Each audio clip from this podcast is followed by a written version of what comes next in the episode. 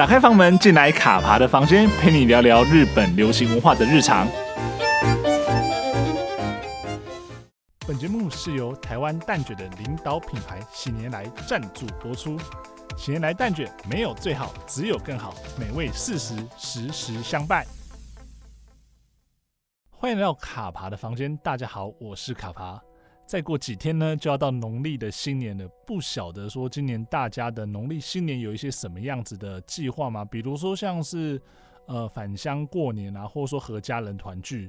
或者说可能有一些人因为工作的关系啊，那可能没办法在第一时间回到家乡，回到老家跟家人吃团圆饭哦。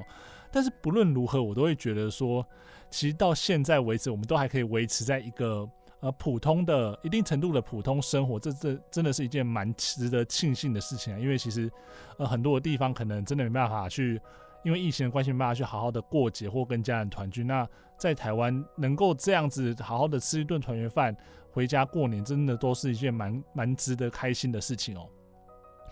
那因为其实接下来我们跨过今年农历年之后呢，接下来就要进入了牛年嘛。那当然，就是在这种时刻，我们就常在路上听到很多一个牛年的吉祥话。那最普通的，我相信就是什么牛年行大运啊，还有就是有一些可能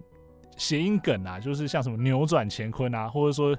中西合并的 Happy New Year 这样子的吉祥话，其实我们到处最近都可以听得到。那另外呢，就是还有就是结合了中文跟谐音的这样的一个吉祥话，就是用三个牛组成这个“奔”字哦做延伸。那像什么“奔流不息”啊，其实也都是会希望说讲出这些吉祥话，或者说在新年送上这些祝福的时候，尤其今年是牛年嘛，那也能够。期望说接下来的一年都是平安顺遂、平安喜乐。那希望说赶快度过这个比较困难的时刻。那明年的时候呢，大家的生活可以恢复正常，然后可以出国去玩啊，然后可以正常的工作之类的。那整个生活都会变得更好。大家都是这样的期望啊，我自己是这样的期望了。就真的希望说接下来的呃状况能够越来越好。那我们讲到海的另外一边的日本啊，他们虽然说只过新历年，没有过农历年啊，但是其实在牛这件事情对于他们来说，在他们不管说他们的生活里面、他们的文化里面，甚至是他们的神话里面，都是扮演很重要一个角色。我说，所以日本人其实也都是把牛当做是一个蛮重要的一个伙伴啊。那不论说是可能是神户牛啊、米泽牛啊这种，就是我自己每次到日本都会去品尝的美味牛肉，就是讲了讲了都自己都会觉得饿了。对啊，那。像是在神话故事里面，他们很多的神明的坐骑啊，或者说负责看守呃神社的呃神明，就是神仙，其实都是跟牛的形象是有一些关系哦。所以其实像日本，他们古代的时候也都会觉得说，呃，牛其实从事农耕重要的家畜啦。那加上说有这些神话的部分，所以呃，从一直都是明令禁食牛的，只是一直到了可能。后来开国，然后西方文化传入了之后，他们才开始有所谓吃牛肉的一个习惯了。所以其实现在在我们在说到牛的时候，其实它不只是说是一个呃文化或者说神话里面的一个象征哦，它他们也是日本的饮食文化里面非常重要一个代表性的一个料理哦。所以其实各个地方都可以看到很多的不同的牛啊，所以真的可以说牛在日本的文化里面占了一个非常重要的一个地位跟一个角色哦。那这一次呢，擅长以动物元素呢制作公仔的动物原型师曹威俊然老师哦，他也设计了非常应景的呃牛公仔啊。那搭配喜年来今年的新春礼盒哦，那就他的创作，让台湾今年的过年呢也有种台日文化交流的特殊风格，那也非常的应景的，就是呃一边吃蛋卷呢，又可以欣赏到这种就是很很有特色、很特别这样的牛公仔哦。尤其今年适逢牛年呢，有这样的一个牛公仔。是一个非常应景而且喜气的一件事情哦。那我们今天呢，就从牛开始来聊聊动物原型师曹威俊然老师，以及说原型师这份工作他到底是在做什么。那有人呢是这样子形容曹威俊然老师哦。他是一位能够将动物栩栩如生呈现的原型师哦，而且他非常擅长将动物跟人类的生活做紧密的结合，让动物去呈现一些人类生活中会做的一些事情哦，比如说像是工作啦、上班啦，或者说像是到呃神社参拜啊这样子的元素，全部都会在曹威俊然老师的作品中展现哦。而且因为他的作品呢，其实大部分不拘泥于动物原本的习性跟体态啊，甚至说他很多的作品呢，其实动物可能是用四只脚走路，但他就让动物跟人一样是用两只脚走路，用双足站立，那呈现人类的姿态，做了一些人类的事情哦。所以，呃，有时候这样子看起来会觉得说好像有点。呃，跟动物本来的样子要么不一样，但是又因为这样的结合呢，让它的动物的一些个性跟人类的一些生活呢，有了这样的结合之后，就像是寄宿在动物体内的人类一样哦，所以他的创作是十分的有趣，而且风格非常的强烈哦，也引起非常多的人追捧跟喜欢呐。另外呢，像曹维俊然老师的作品中呢，其实一般人不会感受到说里面有一些什么弱肉强食的一些杀戮之气。我就是说，即便它里面的肉食性动物呢，其实都是展现出就是还蛮温和、蛮和善，甚至是你会觉得说，对，就是他的一些生活模式，其实跟我们是完全一模模一样一样的那种感觉。就是透过老师他的这样的创作，其实把这样子比较杀戮之气的东西，一定程度的减低之后，又让大家从动物的身上看到一些蛮有趣的一些面向。而且每只动物呢，都享受了自己的喜好、自己的嗜好，那大家都是和乐融融的生活着啊。所以这东西里面也可以看到很多现在可能社会中比较少有的一种纯真的那种感觉。那这也是曹威俊然老师他的作品的魅力所在啦。那曹威老师呢，他其实是一九六七年出生在日本的鹿儿岛。鹿儿岛其实就九州的最南部嘛，那卡卡西马。那其实，在讲讲到鹿儿岛这一块地方的时候，其实应该台蛮多台湾人都会知道说，其实鹿儿岛就是呃大河剧赌姬的一个故事的原型，故事的发生地，那也就是以前的所谓萨摩藩嘛。那可能也很多人看赌姬之后，就会到想要到。鹿儿岛去旅游，所以我相信鹿儿岛对于台湾的听众朋友来说，其实并不是一个太过陌生的地方啦。那曹威老师呢，他在呃成为了动物原型师之前呢，他其实蛮长一段时间是在电视台里面工作。那他在电电视台里面工作的主要的呃工作内容呢，就是属于制作节目布景啊，然后像是一些偶戏服跟一些节目需要用的道具哦。所以说，他虽然说这样感觉好像他跟现在他现在做所谓动物原型的工作其实差异蛮大，但也可以看出从那个时候开始，老师他就对于这样子的所谓呃手作或者说一些创作的东西是非常有兴趣，而且是非常得心应手的。那他一直到了一九九七年，也就是他三十岁那一年开始呢，他才开始所谓所谓造型作家的一个生活。那他那个时候其实就是开始把他的。注意的焦点放到了动物的身上，那开始创作属于他自己风格的动物造型的一些公仔。那通过这样的一些公仔呢，他闻名的日本国。不止在日本国内闻名，而且还也闻名到海外，而且并荣获了许许多的大奖。他也曾于一九九九年获选了第十四届的 Yuzawaya 的创作大奖展的影赏，以及第二届的 umo 雕塑展的入选哦。就知道说，像曹威老师他这样的过程中，他的创作的能量以及他的创出来的东西，其实深受大家的喜爱。那这边我们来插一个话哦，那到底什么呢？是原型师？那原型师顾名思义就是创作原型的人，什么样子的原型呢？就是制作模型的原型的人。那他们的工作呢，就是在模型在量产之前，必须先有一个原型的样板哦。那他们这一些原型师呢，就是要创作出这些样板的人。那这些样板呢，其实他大家可能会觉得说，哦，可能就只是去做一些雕塑，或者说做一些创作而已。但是实际上要做的这样子一个。原型，因为其实后来量产的东西都是按照这个原型去做，所以这些创作原型的原型师呢，必须具备丰富的知识与非常高超的技术哦，他们才可以去把这个东西雕塑出来。那特别说，像是有一些跨界合作的时候，他们也要知道说，两方到底想要透过这个模型上面得到，或者说传达一些什么样子的东西哦。所以它并不只是一个双手去做创作，它其实有。很多，比如说很多文本必须去阅读、去输入，所以是一个知识含量非常高的一个职业哦。那像是曹威老师呢，他就是把人类的生活跟动物的习性做了这样好好的结合之后，去创创作所谓就是动物以动物为题材的这些公仔啊，那他也就是所谓的动物原型师。那曹威老师他最为轰动以及让人争相收藏的一部作品呢，其实是二零零四年他那个时候创作的《犬の暮らし》。那他就是以狗为创作题材，那去重新重现了狗狗的生活，那接受那个接 结合了跟人类的生活的互动。那而且因为那狗实在太可爱了，所以其引起了非常大的讨论跟收集的热潮。那也让曹玮老师的 名气就是在很多的收藏家的收藏界里面打开了。那也有很多人就争相要收藏他的这些作品。那像是他在这这个 Inuklasi 里面呢，不管像是八哥犬啊、波士顿梗啊，或者说黄金猎犬，他们其实都在做了一些跟人类有关的事情，就是说他们其实重现了一些人类生活里面的样貌。那用这种拟人化的方式，然后加上一些幽默有趣的一些动态哦，其实真的，一上市就大受欢迎了。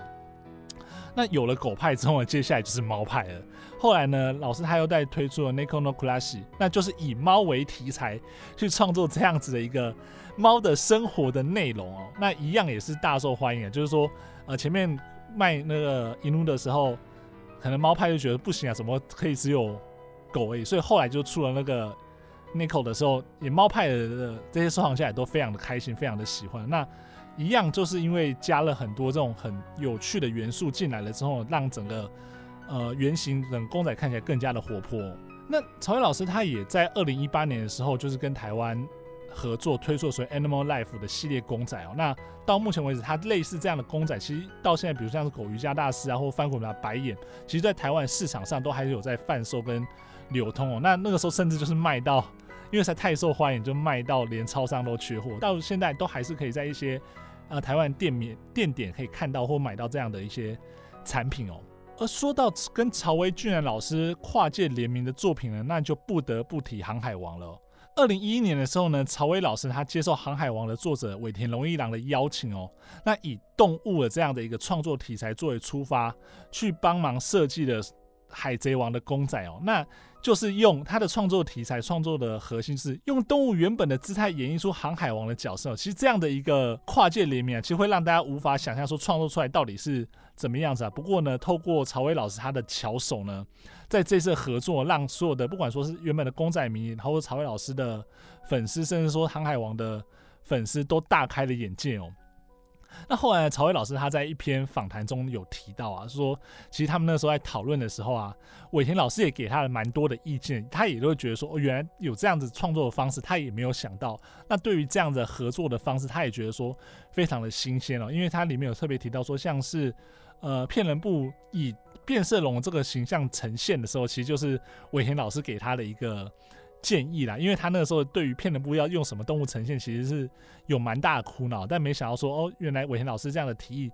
真的是还蛮不错，而且是非常的适合，所以他后来就用这样的方式去去创作。那另外呢，像是他有提到说。呃，在设计鲁夫的这个角色的时候，因为鲁夫的角色是用猴子去呈现嘛，但是他在原版的时候其实把它做比较大一点。那后来考量了其他的角色的 size 之后呢，就把它缩小，最后来就变成是一只比较小只的猴子，但是也是一样把就是猴子，然后跟鲁夫的那种角色性格就是做一些结合，那也成为很多的收藏家或玩具迷或航海王粉们的一些非常喜欢的一个作品哦。就到现在都还是可以看到蛮多人在讨论这一套作品啊，就可以知道说，呃，不管说是作品本身，或者说漫画本身，其实透过这样子的联名呢，都让大家再再一次看到原来有这样子不同风格的呈现方式哦。那讲到了联名呢，就这一次喜年来也跟曹威老师做了这样的一个联名哦。曹威老师这一次特别为了喜年来的新年蛋卷礼盒呢，设计了两种独树一格的。野生招财大牛哦，那这两种呢，其中一个呢是留着时尚刘海的高山牛，那另外一个呢是有奇特牛角的非洲水牛。我那个时候看到那个高山牛的时候，我真的觉得说天哪，就是这一只牛也太有个性了吧！就它真的是好看，就你当下看到的时候觉得说，哎。很吸引你的目光，但实际时候把它摆出来的时候，就觉得说，真的桌上摆这一只，而且今年是牛年，摆这一只就觉得是应景，而且很蛮多人就经过看到的时候，对，稍微问一下，哎，觉得这只很可爱，是什么？呃，谁谁创作的啊？或者说它的背景是什么？然后我就稍微介绍一下，哦，它其实就是曹伟老师做的那高山牛。那另外呢，就这一只非洲 非洲水牛，我觉得也是蛮有趣的，但是因为我自己没有拿到啦。那另外这一只有的奇特牛角的非洲水牛，我觉得也是一样的吸睛啦。但是因为它这一次呢，这个整个跨界的联名、跨界的合作，它是里面是随机附赠的，所以其实大家如果真的想要一次收集到两只的话，就可以其实可以多买几盒，搞不好里面你可能买个两盒，搞不好就两只牛都，你搞不好买个两盒，两只牛就集到，那你未来新的一年就可以把这两只。呃，不管说是时尚牛呢，还是奇特的水牛呢，都可以放你的办公桌上，搞不好为你新的一年招财进宝哦。那透过曹威老师他的双手呢，将牛的形象用这种方式转译跟呈现出来哦，其实这是栩栩如生啊。那也希望说，其实，在可能过年的时候，就会有这种呃送礼喜年来、喜事年年来这种感觉，而且特别是牛年嘛，放只牛非常应景，非常喜气，对不对？那其实呢，说除了说蛋卷，那其实说除了蛋卷礼盒之外呢，喜年来在整个春节礼盒的相关规划里面，其实也都会有一些。不一样的一些呃，所谓跨界联名跟肖像权授权的一些合作，像是呃，Hello 陆续推出的 Hello Kitty 啊、蛋黄哥啊、布丁狗、大耳狗、Polly，还有巧虎等等的这样子呃品牌的合作。那今年呢，除了说跟曹威老师的合作之外，其实还有另外一个非常我自己也非常喜欢的，好想要买盒的联名的蛋卷礼盒，那就是跟。人气肖像角落小伙伴一起合作了，我相信讲到角落小伙伴，应该是蛮多人都知道，而且只要我觉得可能大人，如果你家中有，特别是家中有小朋友的，一定都知道说角落小伙伴他在小朋友界是多么的热门，多么的受欢迎哦。因为其实像是呃有些亲戚的小孩，他们如果来来家里拜访，或者说我们一起出去的时候，他们看到了。角落小伙伴的时候会非常的开心，然后非常激动，甚至失控，他们就会定在那边不走了。所以我真的觉得说这个东西，它在今年也是一个大热的一个呃品牌形象的时候，做过透过这样子的合作呢，其实也是一种台湾的蛋卷文化跟日本这种流行化的合作，其实让大家看到了更多不不一样的这种跨界合作可能性哦，那也引起了非常多的话题。那几年来，其实在接下来也有规划一系列可能跟其他经典品牌推出联名商品的合作计划，那也希望说在让大大家在看到喜来这品牌的时候，并不觉得它只是一个。呃，传统或者说一个比较旧品牌，而是它有这样不断的跟潮流跟一些时事做结合，然后把新的东西导入进来，就是一个老老品牌的新形象。那它可能是虽然说已经今年已经四十年，但是是一个越来越年轻的品牌，越来越贴近社会流行时事脉动的一个品牌。那特别是你在吃 蛋卷的时候，同时可以欣赏到这些有趣的一些元素，它不管说像是公仔啊，或者说像这些包装这样子。都会是，我觉得都会是，就是送礼的时候的另外一个，我觉得都会是送礼之外的一个蛮有趣的部分。特别说，像是大家可能看到了。呃，这样的一个礼盒或看到这样的形象之后，就觉得说，其实这一个特别，我相信大家收到这样子联名的礼盒之后呢，其实会让这个礼盒的心意更上一层楼。它并不只是说，我今天要送你一个吃的东西，而是真的有考虑过现在到底是流行什么，或者说通过送一个大家都喜欢的东西，拉近了彼此之间的距离。像是过年的时候特别需要这样子啊，就是大家可能很久一整年都不见，那。通过这样子一个互动的方式呢，大家可以呃稍微交换一下最近到底发生什么事啊，然后最近一些生活啊，那以及说哎接下来一年有什么样一些展望跟期望哦。我觉得其实，在吃送礼的这件事情上面，它真的是一个蛮好去打开呃彼此之间的一个距离，或者说彼此之间的一个话题啊，那也非常适合在过年的时候就是做这样的事情啊。而且今天讲了这么多有关于这样的新春礼盒跟蛋卷礼盒的部分呢，我自己在想说，其实小时候的时候真的是很喜欢吃蛋卷，而且我觉得我喜欢吃蛋卷是一次就是一盒把它拿起来，然后就是吃到 桌上都是碎屑，然后到时候屑屑，然后还要把那个碎屑弄起来，这样再把它吃掉。我觉得那个真的是超级超级满足一个部分，而且蛋卷真的是小时候儿时记忆里面非常重要的一个点心吧，应该是这样讲，而且。真的都要到了逢年过节的时候，可能大家送礼啊，或者说亲戚来访的时候，家里才可能会比较有看到蛋卷了。不然，因为其实平常好像也比较少会主动去买蛋卷回来吃啊。这其实对我来说，就蛋卷真的是一个。呃，存在于儿时记忆里面一个非常美好的一个想象。那特别是吃蛋卷的时候，就会发现很多的亲戚朋友都是因为过年嘛，亲戚朋友都来了，所以也是非常热闹，就大家一起开心的聊天，然后干嘛？大家小朋友吃这种就是甜甜的东西，然后过一个好年这样子。所以真的觉得说，今年的过年啊，如果你还没有想到说要买些什么伴手礼的话，其实就剩几天了。还没有想到的话呢，或许都可以来尝试一下，就买一个。呃，这样蛋卷礼盒回去，不管说是跟亲戚呢，还是跟朋友一起分享。今年的过年呢，就带上喜年来蛋卷，特别是曹威俊老师联名的这样的一盒蛋卷，带带加带这两只非常有特色的公仔呢，回家和家人和朋友团聚吧。我是卡巴，祝大家新年快乐，牛年行大运，大家晚安，拜拜。